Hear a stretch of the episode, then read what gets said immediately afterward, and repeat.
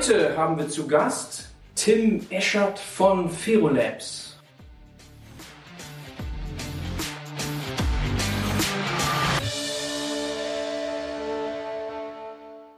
Hallo, herzlich willkommen, Tim. Hi, danke. Schön, dass du mich hier besuchst, im Homeoffice sozusagen. Premiere. In live. In und in Farbe. Du hast mir erzählt, du bist hier in Münster auch aufgewachsen tatsächlich, sitzt aber schon lange nicht mehr hier. Werden wir gleich alles besprechen. Aber wenn wir dabei sind, erzähl mal, wo du herkommst und was du gemacht hast vor Ferolabs, diesem interessanten Startup. Ja, klar. Äh, ich bin tatsächlich gebürtiger Münsteraner, ähm, im schönen Hiltrup geboren und aufgewachsen.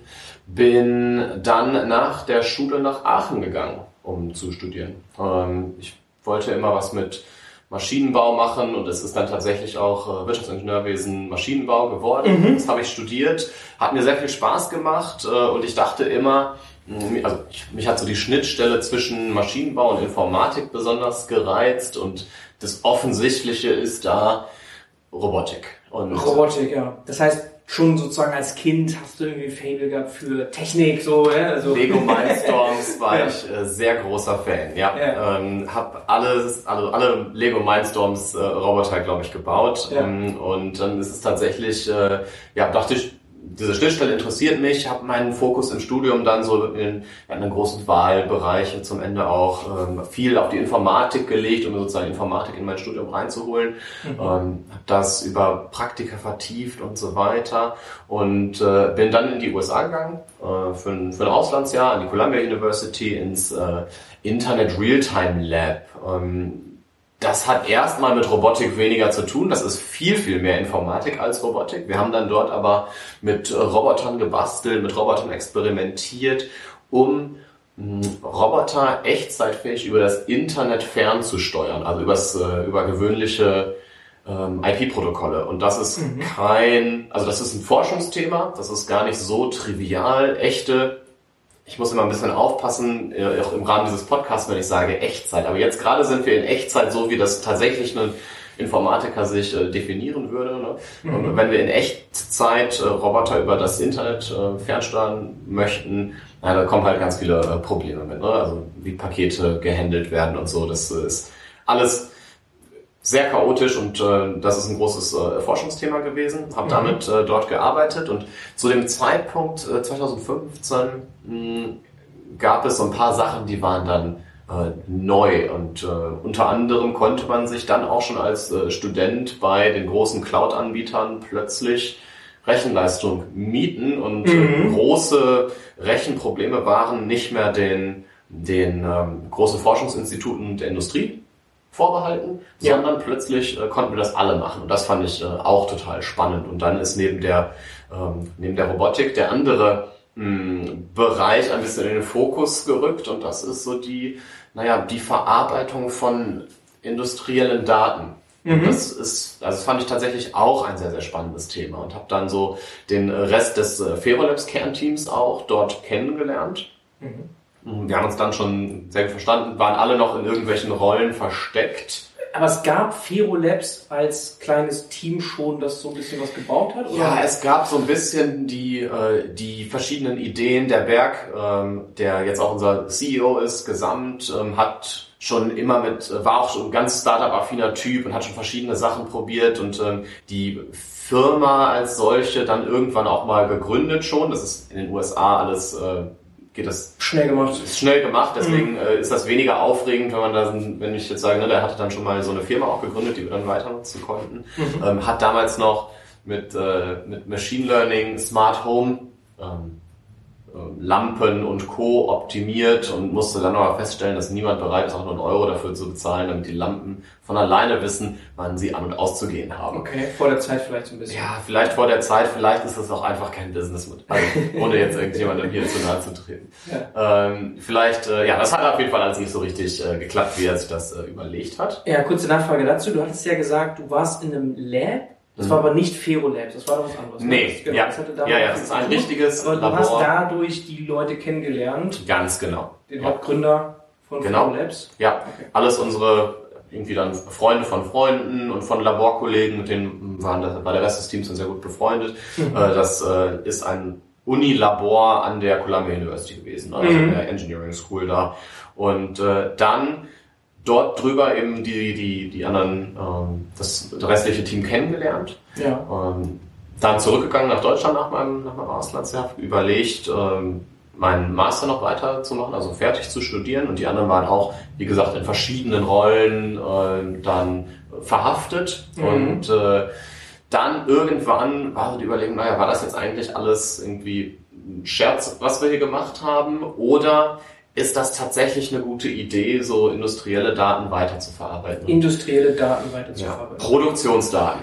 Okay. Echte Produktionsdaten, Temperaturen, Drücke, Durchflüsse. So ja. echte Daten aus der echten industriellen Produktion, keine, ähm, keine Einkaufsprozesse oder so, sondern die, mhm. die richtige industrielle Produktion, mhm. die ja irgendwie inhärent ja Daten sowieso hat. Da gibt es Regelkreise, da gibt es ein, in vielen Industrien einen, einen Automatisierungsgrad, da ist automatische Sensorik ja. drin verbaut. Das heißt noch lange nicht, dass das auch irgendwo hinweg gespeichert wird, dass ja. das sinnvoll extra, dass es überhaupt irgendwie sinnvolle Daten sind, dass diese Sensorik überhaupt funktioniert. Also mhm. das ist alles noch nicht, noch nicht gesagt worden. Mhm. Aber äh, diese Datenpunkte gibt es. Oder es gibt viele Datenpunkte über einen industriellen Produktionsprozess. Punkt. Mhm. So, das war erstmal die Ausgangslage und da haben wir uns gesagt, da könnten wir ja versuchen, mit zu arbeiten und haben dann äh, in unserer, in der kleinen Mannschaft, die wir dann äh, zu dem Zeitpunkt äh, waren, vier Leute waren wir dann zu dem äh, Zeitpunkt, hatten wir mit äh, dem, mit dem Alp,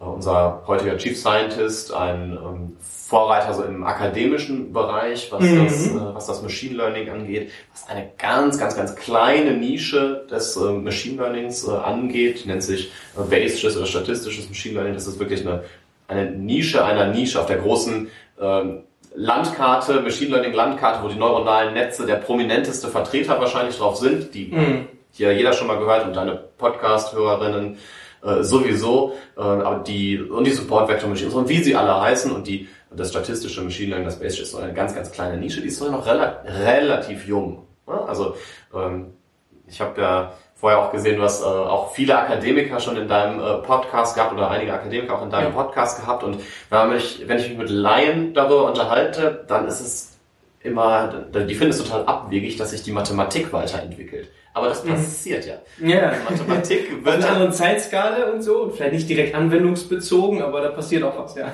Ganz genau. Ne? Die Mathematik entwickelt sich wirklich weiter. Und da gibt es dann so ein paar ähm, Kniffe, ähm, wie man naja, Machine Learning Modelle hm, ähm, aufbauen kann, also wie sie äh, sozusagen zustande kommen. Und äh, was wir festgestellt haben, dass dieser, dieser Bereich des Machine Learnings, äh, den der Alp dann mit in die Firma gebracht hat. Wir sind keine Uni-Ausgründung oder so, aber wir sind in unserem Selbstverständnis der Uni sehr, sehr nah und dem Akademischen sehr, sehr nah. Und viele bei uns sind irgendwie als Dozenten an der Uni oder, oder, oder. Wir sind dem Akademischen wirklich ähm, sehr, sehr treu geblieben. Mhm. Ähm, und dieser Bereich des Machine Learnings, den wir dann äh, sozusagen da vor uns hatten, der hat so zwei kleine, aber in der industriellen Produktion irgendwie kriegsentscheidende Eigenschaften. Ne? Unsere die Tech auf der technologischen Seite ähm, konnten wir plötzlich erklären oder konnten unsere Modelle sich selbst rechtfertigen. Sie konnten sagen, wie sie zu einer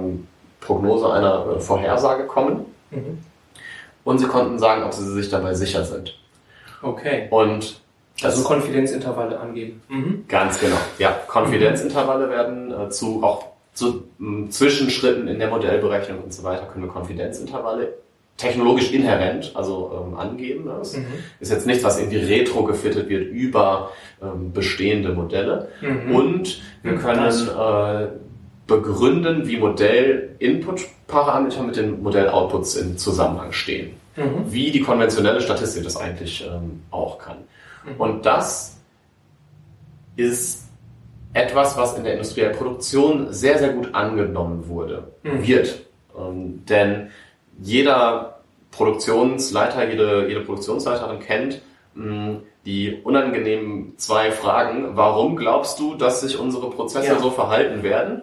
Wie kommst du darauf? Absolut. Und bist du dir sicher? Ja, also Vertrauen. Und Vertrauen. Ne, am Ende werden die Dinge auch benutzt und verwendet, hängt sehr viel am Vertrauen. Ja. ja okay. Das, das ist also euer Steckenpferd, habe ich verstanden. Das da kommt ihr wirklich her. Da kommen wir her. Ihr habt im Kern schon eine akademische Exzellenz gehabt. Und dieses Vierer-Team, drei waren quasi Amerikaner. Du bist aus Deutschland gekommen. Ihr seid also vom Grundsetup her schon ein globales Unternehmen, wenn man so will, deutsch-amerikanisches Unternehmen. Tatsächlich, ja, so. Kanal, also der Alp ist äh, Kanadier. Okay. Ähm, also noch ein bisschen breiter. Berg ist Türke. Okay. Also tatsächlich komplett äh, international ja. irgendwie zusammengefunden. Okay. Und dann hast du so gesagt, ja, so Maschinenbau, Informatik. Ich glaube, das ist gar nicht so gewöhnlich, weil man sehr oft im Maschinenbau zu wenig Informatik hat. Das ist so meine Wahrnehmung mhm. und das jetzt mehr so kommt. Also cyberphysische Systeme sind ja mega gehypt und da brauchst du Leute, die beides können, Maschinenbau und Informatik. Aus der Richtung kommst du, wenn ich das mal so zusammenfassend jetzt sagen kann. Das ja. hast du beides so mitgenommen. Mhm. Und äh, du hast dein Studium noch fertig gemacht in Aachen dann anscheinend. Ja. Und dann aber mit dieser Idee, die offensichtlich vielversprechend war, Daten, IoT ist ja ein großes Feld und dann äh, dieses Keyword Explainable Machine Learning, ne, das ist ja auch so ein, so ein Hype-Thema. Da seid ihr, da seid ihr unterwegs. Ganz genau. Ja, und der Pain war, ja, Unternehmen brauchen das offensichtlich. Ne? Ähm, wir hatten hier schon ein paar Mal auch Gäste, die so ein bisschen frustriert waren, wie langsam es vorwärts geht mit Industrie 4.0. Der ist ja so ein Begriff, der gecoint wurde in Deutschland. Und man hätte erwarten können, dass wir viel schneller und viel weiter schon sind mit Automatisierung, Machine Learning oder sonst wie Datenwertschöpfung überhaupt in der Industrie. Habt ihr das auch so gesehen vor ein paar Jahren? So, hey, jetzt ist der richtige Zeitpunkt oder wart ihr noch äh, an einem anderen Punkt? Also kannst du uns da mal so ein bisschen mitnehmen in so die Anfangszeiten? War mhm. das sehr einfach sofort äh, die Sachen da anzubringen? Oder musst ihr sehr viel Hausarbeiten erstmal erledigen? Ich weiß tatsächlich noch, wie der Akatech-Bericht, der damals äh, Industrie 4.0 mhm. das Wort äh, begründet hat, ähm, rausgekommen ist. Da war ich noch Hiwi äh, am WZL in Aachen, am Institut an der Uni. Und äh, bis heute hat sich da, finde ich, schon viel getan. Also was wir nicht vergessen dürfen, also Produktion lebt. Ne? Es ist nicht so, dass wir eine, äh, eine Fabrik irgendwo hin bauen und die läuft dann so für immer weiter. Das passiert nicht. Mhm. Aber die Fabrik ist auch ein, du hast gerade als ein cyberphysisches äh, System genannt, sind, ähm, sind Systeme, die eben sich nur sehr, sehr langsam wandeln. Das liegt an ganz, ganz vielen Dingen. Ähm, das liegt daran, dass es wahnsinnig teuer ist. Mhm. Nicht nur in den Investitionskosten, sondern auch in den äh, Opportunitätskosten. Wenn ich was ausschalte, um daran herumzubasteln, okay. muss mhm. ich mir gut überlegen, wie lange ich denn etwas ausschalte. Und ähm, unsere, unsere Kunden sind ähm, viel in schweren Industrien zu Hause, in großen Anlagen. Mit einem Hochofen experimentiert man nicht. Das, ja. das macht einfach niemand. Das ja. hat viele Gründe, ne? Kostengründe, Sicherheitsgründe und, und, und, und, und. Mhm. Und deswegen ist der Wandel und um, ähm, diese Systeme zu ändern etwas, was langsam vonstatten geht. Mhm. Ähm, ist das frustrierend? Manchmal ja. Also mhm. manchmal ist es frustrierend, äh, wenn ich mir, wenn ich, äh, wenn auch auf der, aufgrund der Erfahrung, die äh, ich und wir jetzt in diesen Bereichen haben, wenn man irgendwann, aber das, das betrifft jeden Ingenieur, ehrlicherweise. Mhm. Äh, jeder Ingenieur, der mit offenen Augen durch ein Werk läuft, was nicht das eigene ist, denkt sich, warum machen die das denn so? Warum machen die es denn so? Aber das ist auch so der natürliche Lauf der Dinge. Ne? Diese Systeme sind eben äh, langsam und lassen sich nicht von heute auf morgen umbauen. Mhm. Manchmal ist es dennoch frustrierend, weil ja die Themen akuter werden. Mhm. Äh, wir sehen unsere, wie gesagt, ne, ich sagte ja gerade, ich habe jetzt Stahl schon mal genannt, also wir sind eben in, der chemischen Industrie zu Hause, in der äh, Stahl- bzw. Metals, äh, also Stahl, Aluminiumproduktion und so weiter, äh, konventionelle Energieerzeugung, auch wenn wir natürlich äh, hoffen, dass das nicht mehr lange ein Thema äh, ist oder dass wir davon wegkommen, äh, ist natürlich können wir ja deswegen die Anlagen trotzdem nicht so weiter betreiben, wie sie gerade laufen. Mhm. Äh, wir sind ein bisschen in der Automobilindustrie zu Hause. Also viele große Industrien, schwere ja. Prozesse. Und all die sind im Moment so eingeengt, vor allem so Chemie, Stahl, so zwischen ähm, naja, einer sich ändernden gesellschaftlichen Erwartungshaltung daran, wie pro industrielle, schwere industrielle Produktion zu laufen hat. Stichwort allererste Reihe Klimawandel, aber auch mhm Arbeitssicherheit beziehungsweise Arbeitsalltag und wie Arbeit läuft und so weiter. Also das, ja. die gesellschaftliche Erwartungshaltung wandelt sich gerade und die wandelt sich schneller, als die Fabrik in der Lage ist, sich zu wandeln. Mhm. Okay. Die Märkte wandeln sich. Äh, der Marktdruck auf all diese Firmen, die ja alle in globalen, größten globalen Maßstäben denken und produzieren, der Marktdruck wird super eng. Die Lieferketten werden, ähm, werden enger, werden schwieriger zu planen und werden anfällig, wir sehen das im Moment in ganz vielen Bereichen, werden anfällig für kleinste, ähm, kleinste Störungen äh, und zwischen einer politischen Regulatorik, die mhm. auch enger wird, die mit der gesellschaftlichen Erwartungshaltung natürlich sehr eng verknüpft ist. ist ja. Aber die, also die gesellschaftliche Erwartungshaltung und die politische Regulatorik sind, ähm, also sind schon auch ein Grad äh, unabhängig. Mhm. Und äh, da sind gerade schwere Industrien momentan wahnsinnig drin eingeengt und deswegen ist es schon manchmal ähm, einen, also ist der Bedarf da, dass wir schneller werden. Mhm. Ne, dass wir in der Lage sind, dass sich unsere Fabriken, diese Systeme schneller wandeln. Schneller wandeln, okay. Verstehe ich. Sehr cool, dass du deinen Überblick uns geben kannst. Ich meinte auch so Frustration im Sinne, dass ihr als Anbieter damit ihr das anbieten könnt, was ihr anbieten wollt, also gerade Richtung Machine Learning oder sogar Explainable Machine Learning, ja ein Fundament braucht. Also es braucht Daten, die müssen irgendwo gespeichert sein und so. Wenn das nicht da ist, dann, ja, dann bringt die beste Machine Learning nichts. Ne? Aber es gibt ja offensichtlich Player, die schon weit genug sind, um mit euch zusammenarbeiten zu können. Vielleicht noch ganz kurz zu deiner Position. Du leitest hier Deutschland oder die Dachregion für also Zero Labs. Auf dem Papier EMEA. Ich muss aber zugeben, dass das A bei uns sehr, sehr, sehr klein ist. Also wir haben noch kein echtes Asiengeschäft. Wir haben jetzt so erste kleine, mal ein Pilot hier, mal was okay, Gespräche da, sind zum Laufen so, ja. aber jetzt noch keine größeren Kundenprojekte. Genau. Das wäre gelogen, wenn ich sagen würde, das äh, wäre relevant. Ähm, also Europa ist Riesenmarkt für uns, das ist auch der, der relevant ist. Und das machen wir eh alles von hier auf jeden Fall. Mhm. Äh, und äh, Middle East haben wir auch Projekte. Genau, das, äh, das ist meine Verantwortung von, von hier aus. Also von Düsseldorf aus. Von Düsseldorf aus, okay, ja. von Düsseldorf aus, genau, wir sind ja in Münster jetzt, ist auch nicht weit weg. Ja. genau, aber ihr seid jetzt nicht mehr zu viert, sondern ihr seid mittlerweile schon 25 Leute. Ganz ne? genau, ja, es werden jeden Tag ein paar mehr.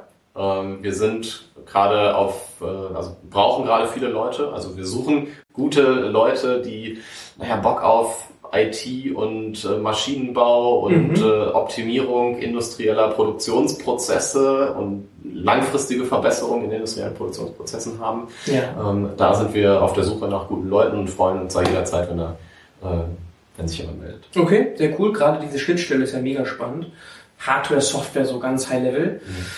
Und äh, hier seid ihr dann zu fünft, hattest du mir im genau. Vorgespräch gesagt. Ne? Und ja, also Wachstum an, an allen Fronten.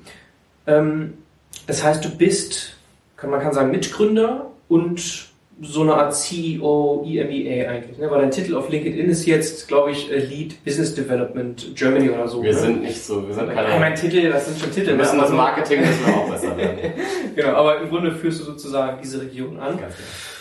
Und dann erzähl uns doch mal, bevor wir wirklich im Detail jetzt auf eure Lösungen eingehen, was ist eigentlich Explainable Machine Learning? Ich glaube, da müssen wir auch mal die ZuhörerInnen ein bisschen abholen. Ja, ähm, was ist Explainable Machine Learning? Ähm, Explainable Machine Learning in meiner, in unserer Definition sind ähm, Machine Learning Modelle aufgebaut auf, in unserem Fall, um, industriellen Produktionsdaten, ähm, die interpretierbar sind, die mhm. also in der Lage sind, irgendwie darzulegen, mh, wie sie auf ein Prognoseziel oder auf ein Prognoseergebnis kommen. Mhm. Was bedeutet das jetzt in einzelnen ähm, Anwendungsfällen? Ich hatte gerade mal das schon in dem äh, kurzen Exkurs gesagt, äh, in unseren, dass unsere Modelle äh, sich rechtfertigen können. Genau, das hattest du gesagt, dass ja? das euer USP ist, dass wirklich da Vertrauen entsteht. Genau, sagen, und dafür gibt es viele verschiedene Technologien. Mhm. Ja, es gibt ähm, total spannende Ansätze, wie man äh, über neuronale Netze zum Beispiel mit verschiedenen mathematischen Methoden ähm, retrospektiv eine Erklärbarkeit ähm, überstülpen kann, wie man so eine Art Reverse Engineering von verschiedenen Modellen machen kann und so weiter, um Explainability oder Erklärbarkeit ähm, herzustellen und Vertrauen äh, zu schaffen. Mhm. Jetzt ist aber ja der Bereich, in dem wir unterwegs sind, und das ist ähm, für auch die Mathematiker, Informatiker immer, ähm, also eigentlich ist es total plakativ, aber man muss da halt äh, einmal sich selber klar werden, dass die Daten, mit denen wir ja arbeiten, ähm, logisch sind.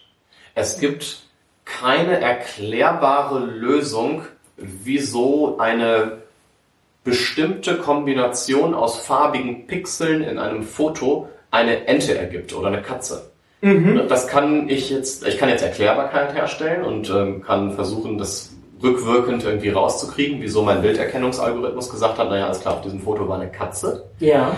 Aber diese Erklärung ist uns als Menschen nicht so wirklich schlüssig. Weil die Erklärung ja. ist, naja, diese ne, aus also, verschiedenen RGB-Werten. Ja, also wir hätten gerne sowas wie, hey, da ist ein Schnabel, das ist irgendwie also so. Genau. Also und dann muss es eine Ente sein. So, genau, ja genau.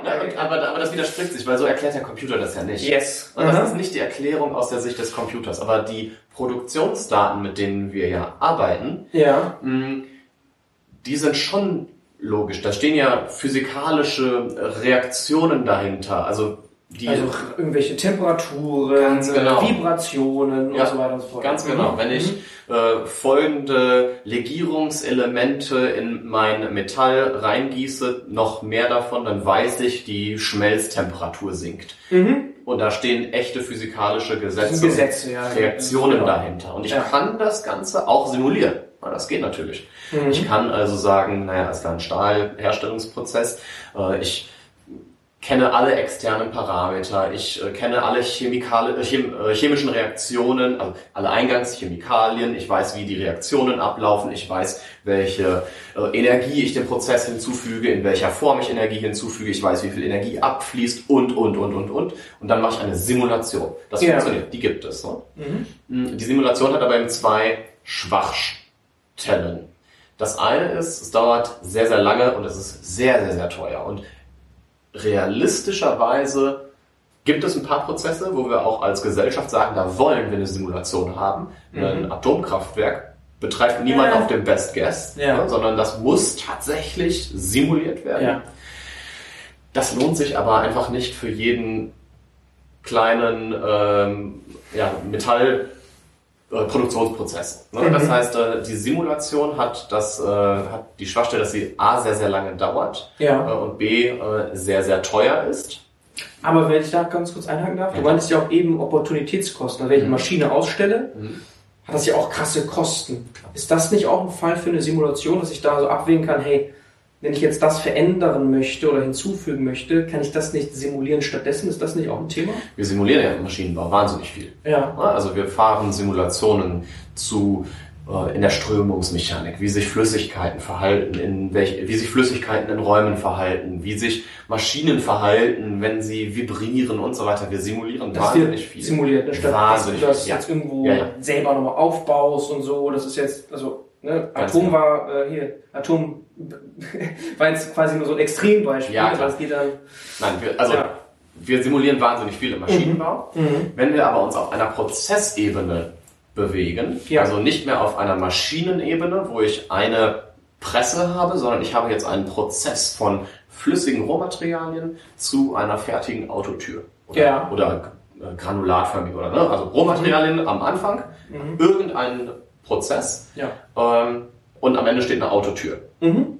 Dann muss dieser Prozess ja irgendwie durchlaufen sein. Dann wird er erst draußen Stahl gebarren, dann wird das gepresst, dann wird es gewalzt, dann wird es äh, gestanzt, dann wird es grundiert, lackiert und so weiter. Das ist ein wahnsinnig langer Prozess und diesen Prozess vollständig zu simulieren. Ich habe so viel Carryover zwischen ja, den einzelnen Schritten, ja. ist ein Riesenthema. Das kann ich und, und da kommen wir nämlich jetzt zum, zum äh, zweiten Punkt, ähm, was ich sagte, warum wir nicht immer auf eine Vollständigkeit auch abzielen. Mhm. Der zweite Punkt ist, mh, hm, ich simuliere ja mit Laborwerten.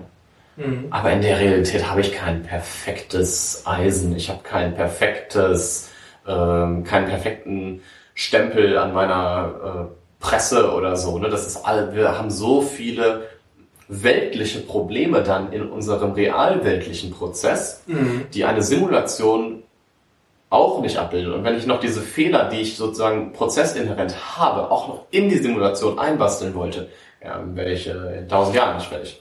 Aber das heißt, wenn ich simulieren könnte, mhm. wäre es richtig gut für die Erklärbarkeit oder Interpretationsfähigkeit, weil ich dann Klar. so eine Parameter ändern könnte und sehen könnte, okay, was ist der Effekt davon? Mhm. Ja. Das geht aber in der Realität einfach nicht ja. immer. Ne? Ja, und was ist dann die Lösung? Also ich verstehe, okay, man kann daran arbeiten, dass man so ein bisschen Reverse Engineering macht und so. Und, aber was gibt's da noch so für Möglichkeiten, das erklärbar wirklich dann zu machen? Weil das stelle ich mir wirklich schwer vor. Wir haben gesagt, es ist nicht immer anschaulich, mhm. ne? so wie jetzt das Entenbeispiel, das ist das Problem. Es, mhm. muss, es muss eine Logik geben, aber die müssen wir als Menschen verstehen und die darf auch nicht so pseudo sein, also nur so im genau. Sinne von, hey, ja, das äh, gibt uns nur ein Gefühl. Mhm dass es erklärbar ist. In Wirklichkeit ist es aber nicht so. Ganz genau. Der Ansatz der Fero-Software ist eben echte Produktionsdaten, ne? also diese Drücke, Temperaturen, Durchflüsse und so weiter herzunehmen mhm. und ähm, diese zusammenzuführen in der, äh, in der Modellberechnung und die, also es ist äh, Supervised Machine Learning. Ne? Das Supervised heißt, Machine ja, das Learning. Heißt, ich, äh, Trainingsdaten. Ganz genau. Ich gucke mir den Prozess an, wie er sich verhält ne? und ähm, wie er sich dann in der Realität auch abbildet. Ich weiß, ich habe unter folgenden Parametern meinen Stahl gegossen ja. und der war gut. Und dann habe ich unter folgenden Parametern. Das ist Label gut, ne? Das sind gelabelte Daten. Mhm. Zum Beispiel, ne? also mhm. wir sind jetzt gerade in einer Qualitätsprognose. Wir also bieten verschiedene Modelle, also sorry, verschiedene Module an in der in der Fero-Software und äh, Qualitätsprognosen ist etwas, was wir sehr sehr viel machen, mhm. wo ich auch glaube übrigens, dass sich da die großen Hebel in ganz, ganz vielen Bereichen äh, schmeißen lassen. Mhm. Und wenn ich eine gute Qualität äh, produziere, dann geht damit ganz, ganz viel einher. Geringerer Ausschuss, äh, also ein Prozess, der auch in der Lage ist, eine saubere Qualität zu produzieren, der hat äh, einen geringen Ausschuss, der ist damit energieeffizient und ich habe, äh, wenn ich weniger Ausschuss produziere, wird es mir leichter mit CO2-Zertifikaten. Da hängt ja ein riesengroßer mhm. Rattenschwanz hinten. Aber es geht dabei nicht darum, die Qualität per se zu verbessern, sondern zu gewährleisten, dass die Qualität auf dem Level bleibt, auf dem ich es mir wünsche, oder? Dass ich das prognostizieren kann. Du stellst genau die richtigen Fragen. Das ist, das ist total spannend. Also, mhm. mh, das kann in beide Richtungen gehen. Ne? Ich kann auf der einen Seite sagen, naja, alles klar, ich hab, ich brauche mal einen Überblick, warum ich immer mal wieder äh, Qualitätsabfälle habe, mhm. ähm, die ich, äh, wo ich nicht weiß, wo die herkommen. Und ich möchte gerne meinen Prozess zuverlässiger machen und möchte mir dafür Prozessdaten anschauen. Das kann sein, genau. Mhm. Es kann sein, ich möchte äh, meine Qualität absolut verbessern okay. am langen Ende, mhm. muss aber rauskriegen, ähm, wo sind eigentlich meine Stellschrauben und wie habe ich diese eigentlich einzustellen? Also es ist ja heute nicht mehr so, dass diese Machine Learning Modelle, dann sagen, ja, ist ja ganz einfach, Temperatur 3 ist zu niedrig. Daran nichts nicht mehr. Das wissen wir heute. Wir wissen als Ingenieure, welche Einzelparameter wir wie zu verändern haben bei den meisten unserer Prozesse. Da sind wir schon drauf gekommen. Es, wir sind jetzt in einem Bereich der Optimierung, wo wir Parameterkombinationen anpassen müssen. Mhm. Tim, vielleicht noch dann abschließend zu diesem Thema Explainable Machine Learning. Heißt das auch, dass ihr euch einschränkt, was die Algorithmen angeht, die Komplexität dieser? Also so im Sinne von, hey, Blackbox-Modelle sind gefährlich, wir schauen eher, dass wir einfachere Dinge anbieten? Mhm. Unser Marketing schreibt tatsächlich Whitebox Machine Learning dann darauf. Okay. Ähm, eben ob der Erklärbarkeit dieser Modelle. Mhm. Mm, die Software, wie wir sie anbieten, richtet sich ja an Ingenieurinnen und Ingenieure, die in der Produktion arbeiten, die mit Daten arbeiten, die aber keine ausgebildeten Data Scientists sind, sondern mhm. die also Daten interpretieren können, die in, also die heißen dann Continuous Improvement Manager, die heißen Six Sigma ähm, Personen. Ja. Und diese Leute, an die richtet sich, also das sind die Anwender unserer Software. Die, die wirklich in Kontakt kommen damit. Die, Lösung. genau, mhm. die diese Software einsetzen in ihrem ähm, täglichen ähm, Arbeitsalltag. Yes. Und die sind keine Programmierer und keine Programmiererinnen. Mhm. Das bedeutet, ähm, wir haben die Modellgenerierung äh, komplett runtergebrochen auf äh, Dinge, die naja, eben produktionsnah relevant sind. Niemand muss programmieren. Es gibt, wir haben zwar auch ein Python-Interface äh, und, und APIs, weil auch, auch Data Scientists tatsächlich die Software ganz gerne nutzen, weil sie eben, naja, die für sie in Anführungszeichen einfachen oder langweiligen Use Cases sehr schön erschlagen kann. Okay. Und dann kann ich mich auf die, auf die Anwendungsfälle fokussieren, wo wirklich eine, ähm, eine Anpassung und Customization erforderlich ist. Mhm. Diese, der klassische Ingenieur, die klassische Ingenieurin in der Produktion ist aber eben kein, ähm, also kann nicht programmieren. Und das heißt, wir haben das ähm, alles heruntergebrochen und es wird alles anders dargestellt innerhalb äh, des Software-Interfaces und die Modellgenerierung ist tatsächlich rausgenommen. Also äh, es ist dann, ja, also Drag and Drop ist zu einfach gesagt. Ne? Man muss schon auch ein bisschen mal ähm, da was reinschreiben, aber die Software fragt zum Beispiel von alleine ab, wenn bestimmte ähm, Input, eine Input-Temperatur sich immer zwischen 0 und 100 Grad bewegt und plötzlich ist die mal bei drei Werten ist sie bei 1300 oder sowas. Dann fragt die Software von alleine, schau mal hier drauf, mhm. kennt sich ja aus, Ne? Mit dem Domänenwissen. Du weißt auch ganz genau, das ist das mhm. gerade, das ist das äh, kriegsentscheidende Stichwort. Mhm. Mm, du hast das Domänenwissen, du kennst, du weißt genau, was dieser Sensor ist. Ne? Mhm. Vielleicht ist es eine Wassertemperatur, die kann gar nicht über 100 Grad sein. Die 1300 mhm. ist ein Datenbankfehler, ein Sensorfehler, mhm. äh, was auch immer. Ja. Ne? Und dann ähm, können Bediener eingeben, naja, alles klar, äh, alles was über 100 ist, rausschmeißen, löschen, wie dann damit zu verfahren ist. Mhm. Total logisch. Macht kein Data Engineer, kein Data Scientist macht das anders, mhm. würde damit nur anders umgehen als okay. das jemand ohne dieses ähm, informatiktechnische oder äh, datentechnische Wissen halt tut. Mhm.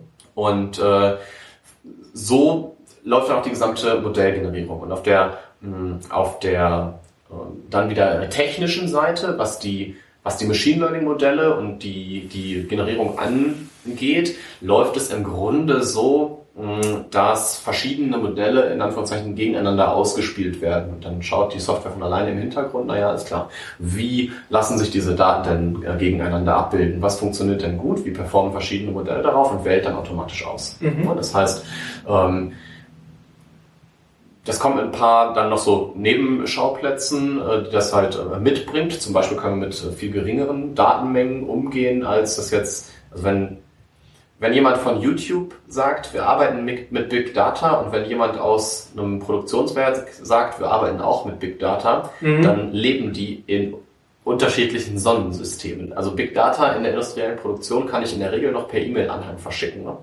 Das ja. heißt, äh, Aber jetzt nicht so eine, also wenn das irgendwie Time Series Data sind von Maschinen, die werden auch schon auch. Die werden schon auch groß, ne? Groß, ne? Aber das ist, also mit Video, also mit 4K Video und so, ja, okay. ist das nicht im Ansatz ja. vergleichbar. Ja. Und deswegen, ähm, also kommen wir mit viel geringeren Datenmengen überhaupt nur in Kontakt. Mhm. Das, also das ist, sind grundverschiedene ähm, Ausgangssituationen. Ja. Ähm, aber äh, die Modelle müssen halt auch weniger verarbeiten. Also wenn ich ein Videobild mir hernehme oder eine mhm. Videosekunde in ja. 4K äh, 60 Bilder, mhm. dann habe ich eine eine absurde Datenmenge dann schon vor mir liegen. Damit kann ich äh, drei Tage lang Stahl kochen. Ja. Und äh, deswegen, okay. also deswegen tue ich mich schwer, ist es deswegen einfacher oder sind die Modelle deswegen einfacher, weil sie mit geringeren, mit kleineren Datensätzen zu tun haben? Auf eine gewisse Weise kann man also als Mathematiker argumentieren, ja, mhm. dass es dann einfachere Modelle sind. Auf der anderen Seite müssen sie eben mit anderen äh, Problemstellungen. Aber so ein bisschen die Frage jetzt, äh, jetzt in der Wertschöpfung bei euch in der mhm. Software, ist das Existieren der Modelle auch ein Teil davon oder werden die gebaut von den Data Scientists in den Unternehmen vielleicht oder so? Oder habt ihr da schon ein Zoo an Modellen oder habt ihr da so ein vielleicht so ein Auto-ML-Feature, wo ich dann sowas, ist das auch schon Teil? Ja, letzten Endes läuft es, äh, ist es eine Subdisziplin von, von Auto-ML oder es geht auch in diese Auto-ML-Richtung. Was bei euch drin ist? Genau, genau. Ja, okay. Wie die Modellgenerierung funktioniert. Was nicht funktioniert, ist, ich fokussiere mich jetzt auf Ölraffinerien und ich ja. lerne von möglichst vielen Ölraffinerien und dann kann ich es der von 100 Ölraffinerien und der 101. kann ich dann ein fertiges Modell verkaufen. Das funktioniert sowieso nicht. Es gibt auf der auf der Welt keine zwei gleichen Werke. Mhm. So was wie so Kreuzlernen oder sowas zwischen ja. Assets.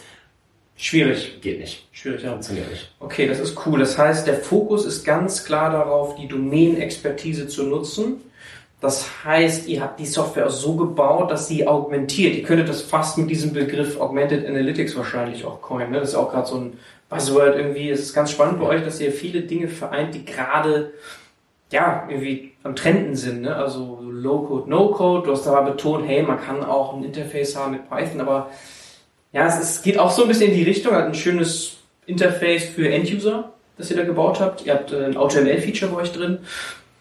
Dass ich also auch als jemand, der gar keine Ahnung hat für Machine Learning, schon Machine Learning auf die Straße bringen kann mit euch. Mhm. Offensichtlich, Teil der Wertschöpfung. Ganz genau, ja.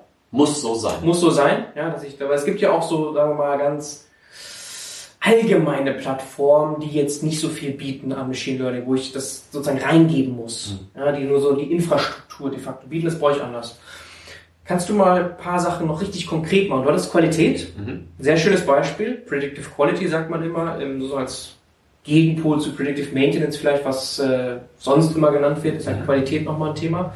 Gibt es sonst irgendwas, was du richtig konkret mal machen kannst? Vielleicht Klar. Use Cases oder so? Ja, also mein, äh, mein Lieblings-Use-Case, weil es auch der äh, inzwischen größte ist, den wir im Unternehmen haben, ist äh, mit der Firma Gerdau. Ähm, die kennt man hier nicht so, ist einer der größten Stahlproduzenten der Welt. Ach krass, okay. das ist wahrscheinlich beißen in Deutschland. Ja, brasilianischer, ja genau, es gibt nicht nur Thyssen. Genau, ne? ja, ja, genau, der ist ein brasilianischer Konzern, ja. äh, einer der größten Stahlhersteller der Welt und da machen wir das, was wir gerade mal, oder was ich gerade mal auch so angedeutet hatte, so Rohmaterialoptimierung.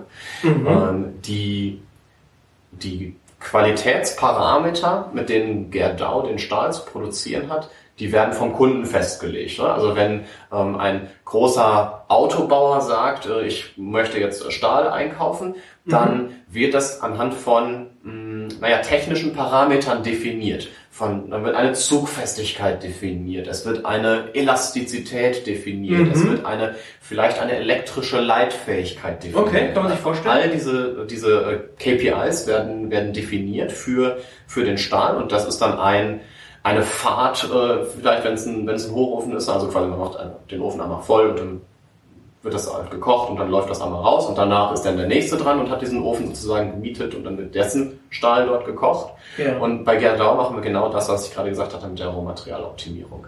Mhm. Mm, es fließen einige sehr teure Legierungselemente in den Stahl rein. Es fließen, fließt Energie in den Stahl rein. Es fließt teure Energie in den Stahl rein. Mhm. Und Jetzt ist es aber ja nicht so, dass da drauf steht hinten, die Zugfestigkeit ähm, muss betragen 1000, sondern sie muss liegen im Bereich von 900 bis 1100. So. Yes. Sondern es, also ah. es werden für all diese Zielgrößen werden Tunnel definiert. Und da kommen die Konfidenzintervalle natürlich ins Spiel, die ganz, ganz genau. wichtig sind. Okay. Ja, ganz ja. genau. Jetzt kann ich also mhm. vielleicht gegeneinander aussteuern, weil ich weiß, wie sich Mangan auf meine äh, auf meine Festigkeit äh, auswirkt. Mhm. Jetzt kann ich also meine Rohmaterialien gegeneinander äh, aussteuern und kann sagen, naja, ist klar, in meinen Zielkorridoren meiner KPIs bin ich bereit, dass sie sich in verschiedene Richtungen bewegen. Ja. Solange sie alle in diesem in ihrem jeweiligen Korridor liegen, ist es alles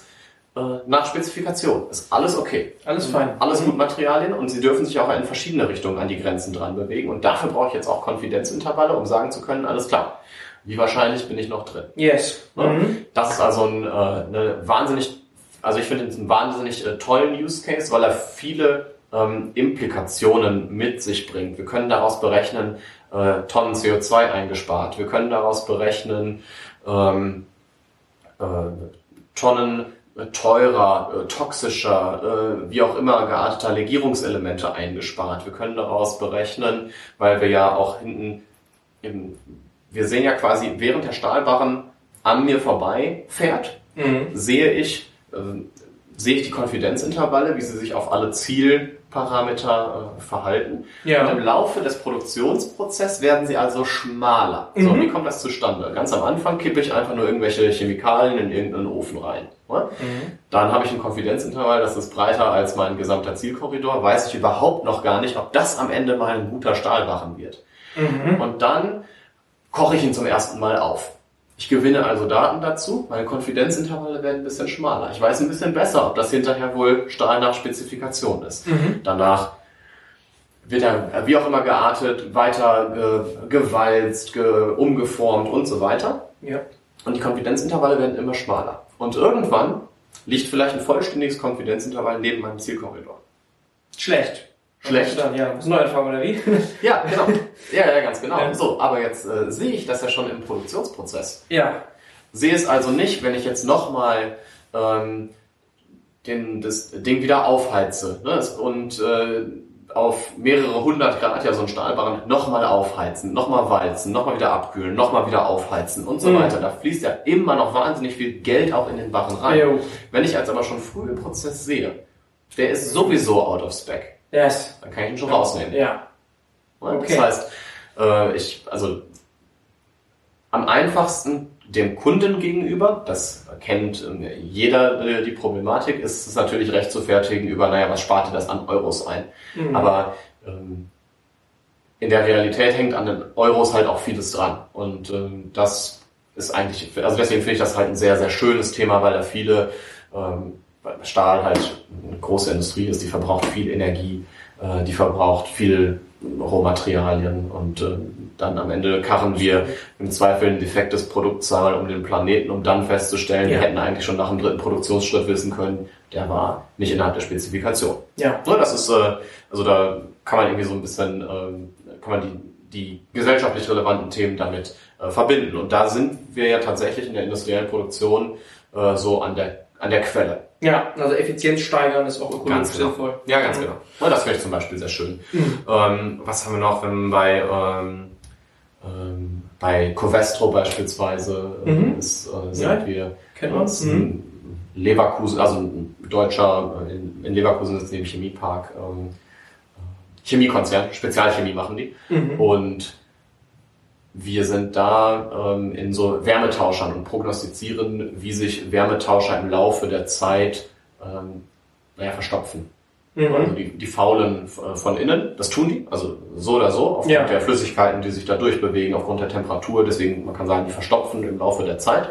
Mhm. Äh, die Frage ist nur, wie schnell, warum, ähm, wann wann ist es soweit. Okay. Und äh, das zu prognostizieren ist nicht trivial, weil es dieser, die, die Geschwindigkeit dieses Abbaus abhängig ist von den Arten der Chemikalien, von Temperaturen, in denen die Flüssigkeiten da durchgepumpt werden und, und, und, und. Mhm. Und äh, das zu erfassen ist einfach sehr kompliziert ne? und ist uns so ohne weiteres nicht möglich. Das okay. Das wäre so Predictive Maintenance oder ja, genau. äh, vielleicht Prognostizieren der Wartung. Ja, ich finde Predictive Maintenance äh, ist, also ja, ne, da, es zählt in den Bereich. Ähm, es ist aber eher so eine Planned Maintenance, also es ist nicht die, die Maintenance von völlig unerwarteten Ausfällen, ne, sondern das geht. Ah, ja, stimmt. Ne, du hast ja gesagt, das ist so, das kommt. Ganz genau. So oder so, ja. Mhm. Ja, genau. Deswegen bin ich da immer ein bisschen vorsichtig. Mhm. Also, ähm, ganz andere Industrie bei äh, Volvo Trucks ähm, optimieren wir, wie die äh, Führerhäuschen von den LKWs äh, wieder der Lack optimal aufgebracht wird, damit möglichst wenig Lack daneben tropft. Okay, auch wieder Effizienz. Ganz genau. Super, was ja. Kosten angeht und aber auch ja. ökologisch sinnvoll. Ja, das ist genau. Das ist ein Riesen, also ist bei denen tatsächlich, ähm, weil die ähm, ihre, äh, ihre Corporate Sustainability Goals haben und so, wo sie, ne, also die dürfen nicht mehr so viel verschmutzen und diese Lacke, äh, gerade in der, äh, in den, in den Automobillacken, die sind natürlich hinten raus überhaupt gar, also sehr, sehr unbedenklich, das will ich um Gottes Willen, äh, aber äh, der Produktionsprozess selber ist halt, ähm, naja, zumindest nicht ganz trivial, was äh, die, was die Umwelteinflüsse angeht. Mhm. Und äh, alles, was man da einsparen kann, ist äh, also A, teuer, ne? Autolack ist teuer ja. und B, äh, auch wieder, wieder ein Umweltaspekt, der mit reingekommen ist und so weiter. Mhm. Und ähm, viele von diesen Themen, also grüner Stahl beispielsweise, wird ja auch in Deutschland jetzt ähm, hochgehangen wieder ja. auf der Agenda. Also es kommt auch alles näher und es wird hier immer relevanter. Und das ist eigentlich heute jetzt hier sehr relevant. Und wenn wir uns, äh, wenn wir das einhalten wollen, was wir uns auf die Fahnen geschrieben haben hier, äh, dann müssen wir an der industriellen Produktion, glaube ich, ansetzen. Ja, ist keine Option, die äh, irgendwie zu bekämpfen, sondern es muss gemeinschaftlich an Lösungen gearbeitet werden. Da kann sowas halt, was ihr anbietet, sehr, sehr unterstützen. Das ist halt komplementär, glaube ich, ne? Komplementär. Ne? Wir müssen ähm, auf der einen Seite überlegen, ähm, wenn ich weiter in Deutschland Stahl kochen möchte, dann ähm, geht das nicht, indem ich da ähm, ähm, nicht, schmutzigen Strom verwende. Mhm. Ich kann nicht hier einen, äh, einen, ähm, einen, Hochofen betreiben aus Braunkohle. Das ja. ist einfach nicht mehr für ewig so machbar. Ja. Mm, jetzt kann ich natürlich sagen, wir machen Wasserstoffstrategie und ähm, das ist jetzt ein bisschen zu leicht gesagt, ne? aber anstatt dass ich da jetzt äh, Braunkohle reinnehme, spritze ich da einfach irgendwie grünen Wasserstoff rein. Mhm. Ähm, leider ist es nicht, A, ist es nicht ganz so leicht ja. und, und B, ist es halt kein Entweder-Oder, äh, sondern ich muss auch an den, ähm, naja, an den, an den äh, Anlagen selbst arbeiten, vor allem an den Prozessen, die hinter diesen großen, schweren Anlagen äh, stehen. Also ich kann nicht einfach nur glauben, ähm, vorne nehme ich jetzt die andere Steckdose und dann ist der Strom da irgendwie grüner. Das äh, funktioniert nicht, das wissen wir eh alle. Wir kennen alle die verschiedenen Berechnungen, was sowieso den Gesamtstrombedarf ähm, in Deutschland äh, angeht. Aber wir schaffen es halt auch nicht, ähm, nur das zu tun. Ne? Wir müssen ganz viele verschiedene Ansätze nebeneinander fahren. Die sind, glaube ich, alle wahnsinnig komplementär und an Prozessen ähm, zu verbessern. Ist im Sinne von naja, Transparenz, im Sinne von, ähm, von also einer, einer Sichtbarkeit, äh, innerhalb meiner Firma muss ich irgendwie verstehen, wo, wo passiert überhaupt gerade was. Ne? Ich muss also mhm. Transparenz nach außen herstellen, würde ich dann sagen, und Transparenz nach innen aber auch herstellen. Mhm. Äh, das sind, glaube ich, alles sehr gute Dinge. Ja. Wenn ich jetzt den ROI davon verstehen möchte, das macht mhm. ja erstmal Sinn, was du sagst, mhm. dann muss ich ja auch verstehen, wie das abläuft vom Onboarding her, die mhm. Zusammenarbeit. Vielleicht kannst du das noch ein bisschen konkretisieren und dann auch so Richtung Geschäftsmodell? Was, was, wie läuft das? Was, mhm. Wie ist das Pricing so? Das interessiert sicherlich auch viele da draußen. Ja, das ist alles eigentlich gar nicht so kompliziert. Wir sind ganz, ganz klassisches ähm, Software as a Service, ganz klassisches Lizenzgeschäft. Das, was die industriellen Unternehmen schon äh, Ken, kennen und zuhauf auch überall haben. Mhm. Ähm, also je nach Größe ist die Lizenz auch größer. Wo geht das so los? Genau, also wir haben, wir sind, ich habe, wir sagen immer so, ähm, so untere fünfstellige äh, Beträge pro Prozess und Monat sind das. Pro Prozess und Monat, okay. Ja, genau. Pro Prozess und Monat. Aber ein Prozess kann ja beliebig lang sein, das hast du ja, ja auch schon ein bisschen Deswegen soll das, äh, also ne, deswegen ist das so jetzt die, die Idee mal, was man, ähm, was man ungefähr bezahlen muss, um sowas machen zu können. Mhm. Ähm, wie sich aber diese Prozesse äh, dann genau ausgestalten, wie dann auch die Aufwände sind, wie, äh, was die Wünsche auch sind, was die, ähm, also auf der einen Seite sagen wir, naja, alles klar, Onboarding machen wir mhm. und Training und sowas machen wir, aber wenn jetzt noch größere Beratungsbedarfe da sind, was, was, können wir davon selber abbilden, was können wir aber auch einfach nicht mehr leisten? Ich meine, wir sind ähm, junges Hightech-Unternehmen, ähm, das heißt, wir, wir können alles, äh, alles bedienen, was die, was die Industrie auch anfragt, aber wir sind natürlich mh, hm, schon auch noch fokussiert auf unsere, äh, auf unsere Kernkompetenzen. Es gibt keine Ferolabs Consulting.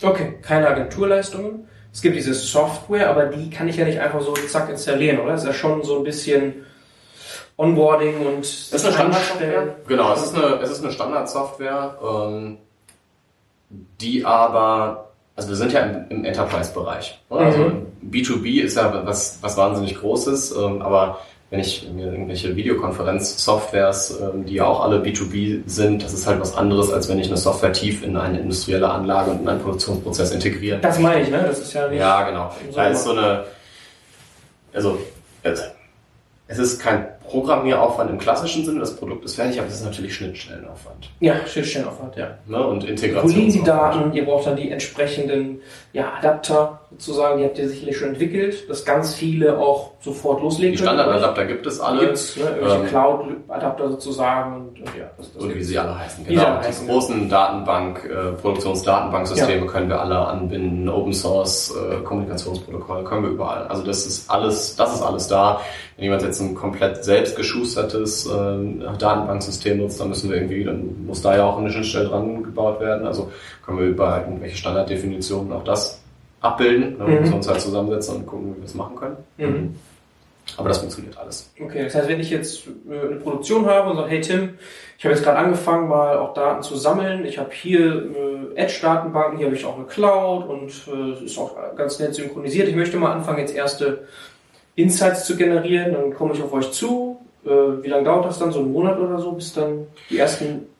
Also von uns aus kann es sofort losgehen.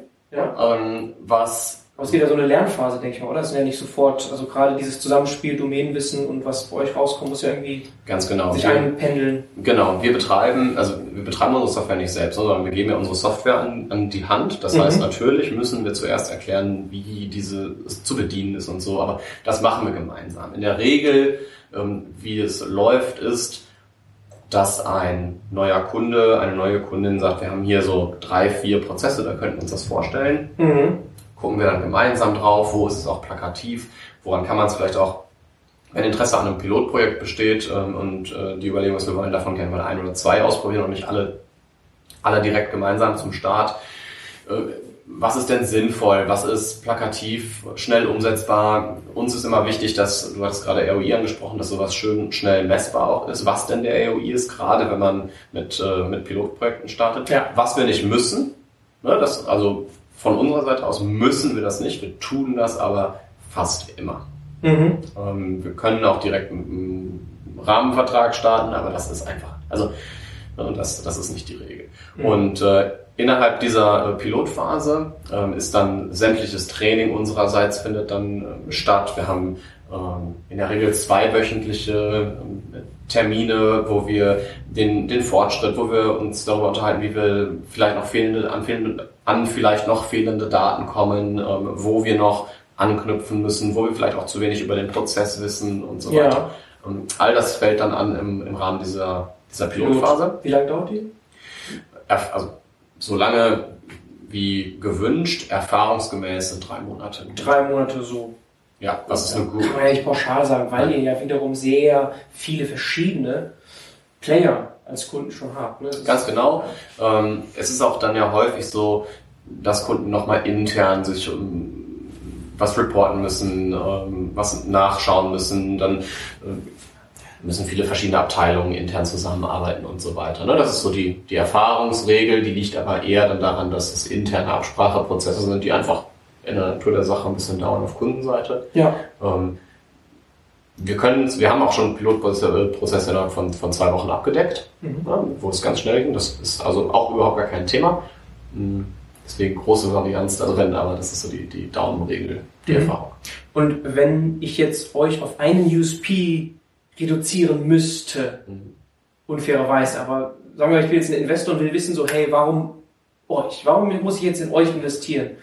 Was wäre der Grund? Also ist das dieses vielleicht explainable und der akademisch starke Background? Ja, genau. also ich glaube, wir haben einfach einen, einen auf der technologischen Seite einen hervorragenden Fit zwischen einer Technologie, die, mh, mm, naja, die wir, wie gesagt, nicht ausgründen aus der Uni, aber die wir zumindest pionieren, auch auf der, auch was tatsächlich die Weiterentwicklung noch angeht, dieser Technologie mit eben einem äh, Anwendungsfall und Anwendungsfällen. Also ja. da haben wir einen wahnsinnigen ähm, Fit zwischen naja, der Technologie und dem, dem, äh, den Cases. Mhm. Und auf der anderen Seite ähm, bringen wir halt auch eine echte Erfahrung mit. Ne? Wir sind jetzt ein, wir sind ein echtes Unternehmen, wir haben ein fertiges äh, Produkt und auf Kundenseite ähm, sind wir also auch ein Partner, der, der inzwischen mitgehen kann. Wir haben da eine Entwicklung hingelegt, auch klar, das sind wir als Startup ne? gestartet. Pivots genau. wahrscheinlich, euch gibt es jetzt vier, fünf Jahre, das war jetzt Genau, haben sich ein paar Sachen geändert. Wir haben die Technologie weiterentwickelt und wir sind inzwischen ein echtes junges Hightech-Unternehmen und äh, sind ein funktionierender, echter Geschäftspartner und das ähm, funktioniert ganz gut. Also das ist eine, wir, wir machen keine äh, Proof of Concept mehr. Das, das ist schön, genau. Also das ist, die Zeit ist vorbei. Ihr habt zwar diese Pilotphasen, aber ihr habt Product Market Fit auf der einen Seite für euch gut aber viel wichtiger auch für die Kunden, für die Partner da draußen, dass sie sich auf euch verlassen können, dass da mhm. wirklich etwas ist, das funktioniert und nicht noch sie quasi in die Co-Creation gehen. Genau. Ist ja auch fair, kann man ja machen, aber das ist bei euch anders schon etabliert, es funktioniert. Ihr habt schon Kunden, viele Kunden, namhafte Kunden, hast du ja ein paar genannt. Wie viele sind das so? Also so kannst du so, so ein Gefühl uns geben? Wie viele Kunden? Kunden? So sind das jetzt irgendwie schon Boah. 30 oder 40 oder ja, so die, die, die, Wie viele Kunden habt ihr jetzt schon in, in, in drei, vier Jahren? Wahrscheinlich mehr. Mehr? Ja. Okay, cool.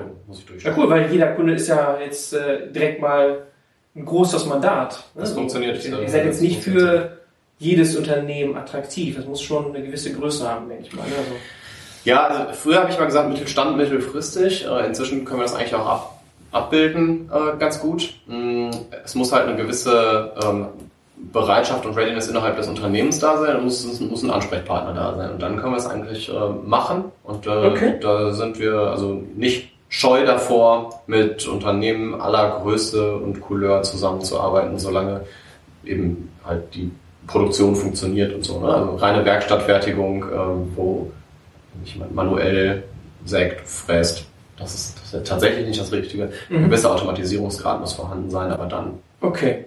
Also so Industrie 4.0, Hausaufgaben müssen schon gemacht werden, logisch. Aber es gibt jetzt nicht den Lieblingskunden, so den du mhm. sagst, so, hey, das ist genau so, das ist unsere Nische oder so, das kann man nicht sagen. Mhm. Okay. Also viele schwere Industrien, ne, ja. wie gesagt. Aber Hast du mit den Beispielen ja gebracht eigentlich, ja. Farbe, Chemie und ne, Stahl, das ist heavy. ja, genau, aber ähm, da ist ja, also anders als in der, das musste ich als, äh, als, äh, als Maschinenbauer, musste ich das lernen, dass sich Prozesse, wenn ich sie auf die Daten reduziere, anders ähneln, als ich das eigentlich aus dem Maschinenbau kenne. Okay. Also aus dem Maschinenbau ähm, ist, sind, sind sich die Produkte im Zweifel ähnlich und die, die Prozesse haben auch einen gewissen ähm, Ähnlichkeitsgrad, aber aus einer reinen Datenbrille sind sich auf einmal andere Prozesse sehr ähnlich, weil sie in, der, in der Prozessart mhm. sich ähneln, ne? weil sie mhm. irgendwie auch Batch-Fertigung, weil sie auch diskrete Fertigung sind und auf einer hohen Ebene zu nennen, wie sie sich ähneln und so. Ja. Äh, schauen wir immer wieder in neue Branchen auch rein und stellen dann fest, dass sie ähnlich sind. Ich hätte, bis ich ähm, jetzt äh, bei, bei Ferro gelandet bin, nicht gedacht, dass sich Stahl- und Pommesproduktion ähneln können. Sehr cool. Das passt auch hervorragend hier in den Podcast rein, deine Aussage, weil das auch immer so mein meine, meine Rede ist, mein Reden ist, mein Motto ist, so auf einer gewissen Abstraktionslevel, auf einer gewissen Abstraktionsebene kann man voneinander lernen, trotzdem, ne, weil Ähnlichkeiten da sind, die man entdecken kann. Du hast eben schon so gesagt, so mittelfristig, das heißt so in die Zukunft geschaut, was kommt denn da jetzt? Also wahrscheinlich Funding Rounds werden nochmal geraced? Da ist jetzt kein akutes Thema gerade. Also ihr habt eine, also, eine gute Finanzierung? Genau, wir sind, ähm, wir haben Anfang diesen Jahres ist Corona, ich komme mit die Jahre Ja, das ist ein bisschen, gerade. Das, ist, äh, das geht uns allen so, ja. Genau, wir sind äh, gerade, äh, also wir haben gerade Finanzierung ähm, hinter uns. Äh, es ist natürlich ein Dauerthema, klar, immer. Ja. Ähm, aber also die ganz akuten Themen sind, dass wir jetzt gerade als Unternehmen irgendwie äh, weiter wachsen äh, möchten, dass wir ähm, noch breiter uns aufstellen möchten, was die, was die Industrien auch angeht und da mal so ein bisschen schnuppern, mhm. ähm, dass wir aber in den Industrien, in denen wir sind, auch wirklich jetzt äh, noch weiter durchstarten, dass wir in, in, äh, in den in den, in den verschiedenen ähm, Arten, die, also die industrielle Produktion ist ja, die haben so viele verschiedene Wertschöpfungsschritte, die noch hinter der Basisproduktion dann kommen, dass wir da weiter durchdringen und die Märkte durchdringen. Das ist so jetzt gerade, die sind die ganz akuten Thema, Themen. Okay, Hammer. Upselling, Cross-Selling und halt das, das Wachstum. Ne? ja. Weiter anfeuern, aber jetzt nicht direkt in die nächste Finanzierung gehen. Ihr seid erstmal gut gefundet und könnt da Gas geben. Spannend, spannend. Ja, wir sprechen ja. natürlich trotzdem mit jedem. Ne? Also ja, ja, ja, ist ja gerade viel Geld im Markt. Das wäre schade, Opportunitätskosten sozusagen, das genau. nicht vielleicht wahrzunehmen. Okay, Hammer. Auch schön so diese eigentlich, ja, von Grund an globale Ausrichtung. Ja? So mhm. ist voll in eurer DNA. Sehr, sehr spannend. Du aus Düsseldorf heraus. Wünsche euch sehr viel Erfolg damit. War richtig spannend. Danke. Danke. Danke für die Zeit.